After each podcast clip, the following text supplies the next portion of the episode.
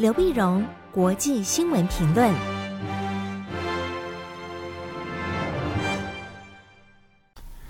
各位听众朋友，大家好，我是台北东吴大学政治系教授刘碧荣。今天为您回顾上礼拜重要的国际新闻呢。第一个，我们先看法国总统大选的第二轮投票。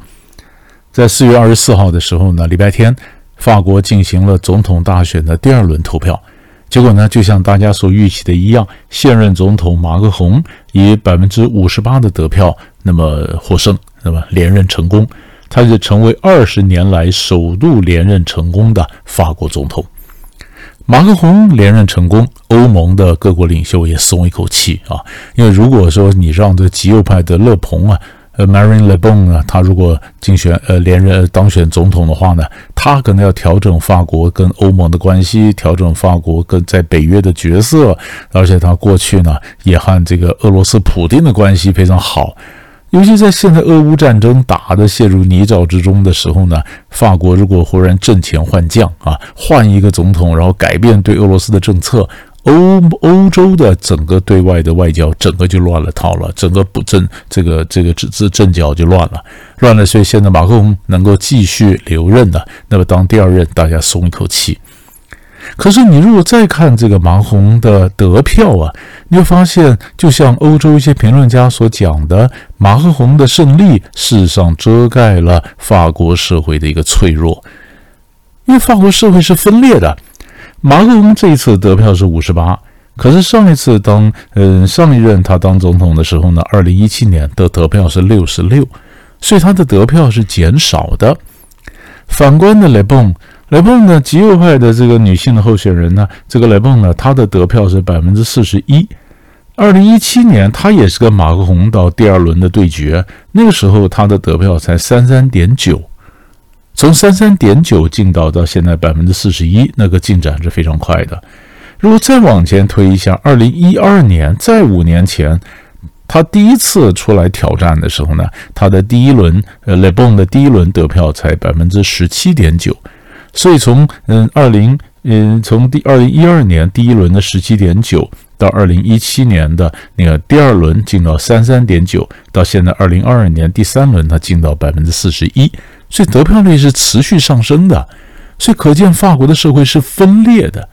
所以马克龙他也清非常清楚这一点，所以他不断强调他是要做全法国的总统，他希望能够社会的伤口能够愈合，但是可能没有这么容易。因为在六月十二号、十九号还要进行国会选举，那极右派的政党就讲是说，我们雷崩选的不错，我们将继续希望能够在国会能够获取更多的一个选票。那这样子会不会那么阻挠了马克宏一些改革法国的一些政策的推动啊？这是我们要看的。那欧洲一些评论家也讲说，马克宏呢，他现在有很好的机会，不但是改变法国，他还想改变欧洲。马克宏他有他的一个想法，要怎么改变欧洲啊？那么，但是以前呢，一直被梅克尔在那挡着。可是现在德国前总理梅克尔退休了，那现在马克宏有很好的机会。但是英国一些评论家讲说，马克宏你若想学梅克尔，想引领欧盟欧洲的风骚啊，两个事情你要改。第一个呢，你要有耐性，因为马克宏最去过去呢表现出了外交上的太暴躁，太没有耐性。第二个呢，他是人生胜利组嘛，所以很多人都觉得他同理心不够，对弱势者的同理心不够，在怎么样的耐性或同理心上能够能够有所改进，他才有机会啊。所以这是整个看到法国跟欧洲的整个关系。第二个新闻呢，我们看一下乌克兰。乌克兰呢，就要看的是四月二十五号的时候呢，美国国务卿布林肯和国防部长奥斯汀双双访问了基辅。啊，这本来应该是应该是保密的一个行程，是走了才会公布的。没想到被乌克兰总统泽伦斯基啊，把提前公布给媒体了。给媒体呢，那当然，奥斯汀和这个、呃、布林肯呢，他们在基辅，那奥斯汀就讲啊，美国的目的啊是要希望战争，希望能够削弱俄国啊。那如果俄国的势力被削弱的话，那他以后就不太会侵略别的国家了。然后布林肯呢也讲说，他会继续援助乌克兰啊，继续援助重开美国驻乌克兰的大使馆，因为其实，在川普跟拜登竞选的时候，当时川普说拜登啊，嗯，他这个利用乌克兰去洗钱，那拜登的儿子利用乌克兰洗钱，就跟美国跟乌克兰的关系搞得不好，所以川普那时候就就就让叫回来了美国驻乌克兰大使，就没有再派新的大使了。现在布林肯说，我现在重开呃这个呃基辅大使馆，而且任命了新的大使。而且呢，那么也要再给乌克兰更多的援助啊，又提了三百二十二个 million 的军事援助。可是就在这个时候呢，你会发现俄罗斯呢，那他似乎又加强了对对乌克兰的一个攻击，他攻击了乌克兰的一些火车的转运站呢，因为各国的这武器啊进到乌克兰呢，经过转运站，俄罗斯就轰炸了这些转运站。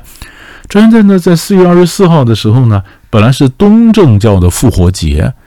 乌克兰、俄罗斯都是东正教啊。所以东正教，所以，联合国秘书长、乌克兰领袖，呃，乌克呃乌乌克兰政府，还有这个东正教乌克兰的东正教领袖也呼吁说，是不是能够东正呃在复活节时候停火？就俄罗斯根本不听，俄罗斯还继续攻击，继续攻击。这时候我们就发现东正教里面发生了分裂，俄罗斯的东正教，呃，那乌克兰这边东正教里面整个教会也发生了整个分裂。啊，所以这是我们看到乌克兰情势的一个最新的一个发展。第三个新闻呢，我们看英国首相 Johnson。英国首相 Johnson 在上礼拜五四月二十二号的时候呢，到印度访问，到了新德里，他先来跟莫迪见面。莫迪见面，那么今年呢是呃印度脱离英国七十五周年。所以前殖民国家到印度到印度去访问呐，那当然有一点历史意义。那双方当然也谈了谈了这个印太地区的安全啦，怎么建立自由、开放、包容和基于规则的印太秩序啊。那更重要，我们发现呢，就是就是英国跟印度啊，那么签了印太地区的防务协议，双方呢将建立更紧密的安全关系。使采购武器的流程能够更为便利。那么，英国表示呢，它将将将建立更扩大的新国防安全伙伴关系。那么，那么呢，英英英国呢将开放盖瓜出口的许可证啊，就是让英国卖武器给给印度时候可以减少各样的官僚主义啊。那么，更加强两人的合作。那么，英国跟印度呢也将那么尽快签订自由贸易协定。那如果我们就看到，那么印度呢，它是印太四国的对四边四方对话的成员国嘛？那么美日印澳，美日印澳，但是印度呢，它对俄罗斯的关系也不错，所以它也没有谴责俄罗斯入侵乌克兰，而且呢，呃，也也是继续把那什么捡了便宜，跟俄罗斯买了便宜的油啊，呃，甚至药品什么卖到俄罗斯。那这次 Johnson 呢到这边呢，当然 Johnson 讲到西方的立场，印度讲印度讲到印度立场，各说各话以后呢，Johnson 就说他们不会再去就去给印度压力，逼他改变，因为本来呃日本首相岸田文雄呃访问印度，然后澳洲的呃这个总理啊 Morrison 呢跟印度视讯会议，但美国这边也跟他通电话，什么都在希望印度说你的俄罗斯要强硬起来，可是呢。可是呢，印度因为它的地理位置很重要，那美国在整个印太联盟，它需要拉着印度去遏制中国，所以美国对印度也没有办法讲重话，这就是印度的外交筹码。那现在英国去了，也没有去 push，也没有去推着印度啊，他在强调跟印度建立防卫协定。所以如果我们看这个呃印太联盟的话呢，印太四国，你看美日印澳，美日之间有美日安保条约。那美国和澳洲之间呢，还连着英国也有美，就奥库斯，就是美国、英国、澳洲，反正是跟印度这边是比较缺的，所以英国现在补了这个不足。英国现在来说，哎，签了一个新的防务协定啊，所以这个后面会怎么发展？那么印度它的外交，因为这样子继续跟西方的怎么配合？那跟俄罗斯的关系会不会因为这样而有所变化？也是我们持续关注的重点。最后呢，我们看到韩国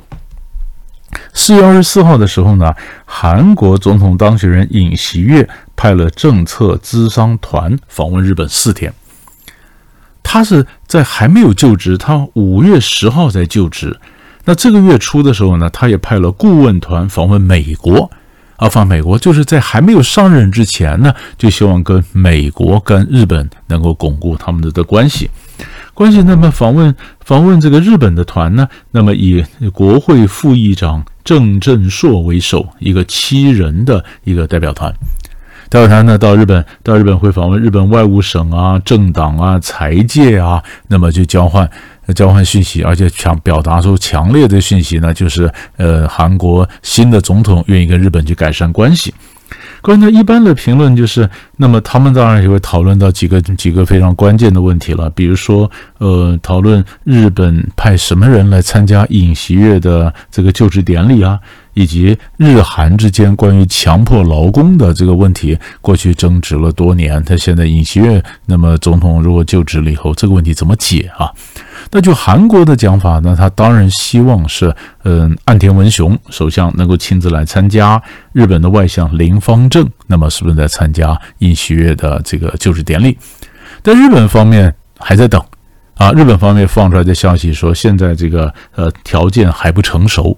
他要先确定你韩国新政府是什么态度，才决定我派什么层级参加这个会。所以你可以看得出来，他的尹锡悦是非常积极的去布局他的外交。那文在寅呢？文在寅总统当然就是准备他要毕业了嘛，他要任满了。所以文在寅在他在任内时候，他是很努力的想要推动跟北韩的关系。但是韩国问题其实他真的没有太多的话语权，没办法推不动，推不动。但是他还是奉了送送了一个亲亲笔信给金正恩。所以北韩就证实，四月二十号的时候，金正恩收到了文在寅的亲笔信，然后金正恩在二十一号的时候也回了他一封亲笔信，啊，那双方呢就表达这个善意啊。那金正恩说，对文在寅在朝鲜半岛的这个问题上尽心尽力啊，一直到任期的最后一天给予高度的评价。那金正恩给文在寅高度评价，当然也是也是做给下一任的总统尹锡悦看的啊，这做一个对照。并不见得北韩要跟南韩改善关系，但是呢，这个图这个线先画在这里，看看尹锡悦在呃那么五月十号就职以后，他的对北韩的关系是怎么样的一个调整？那该那就看北韩下一步怎么反应。所以可以看到韩国的呃新政府要上台之前各种外交的布局。所以大概上礼拜几个重要的新闻就为您整理到这里，我们下礼拜再见。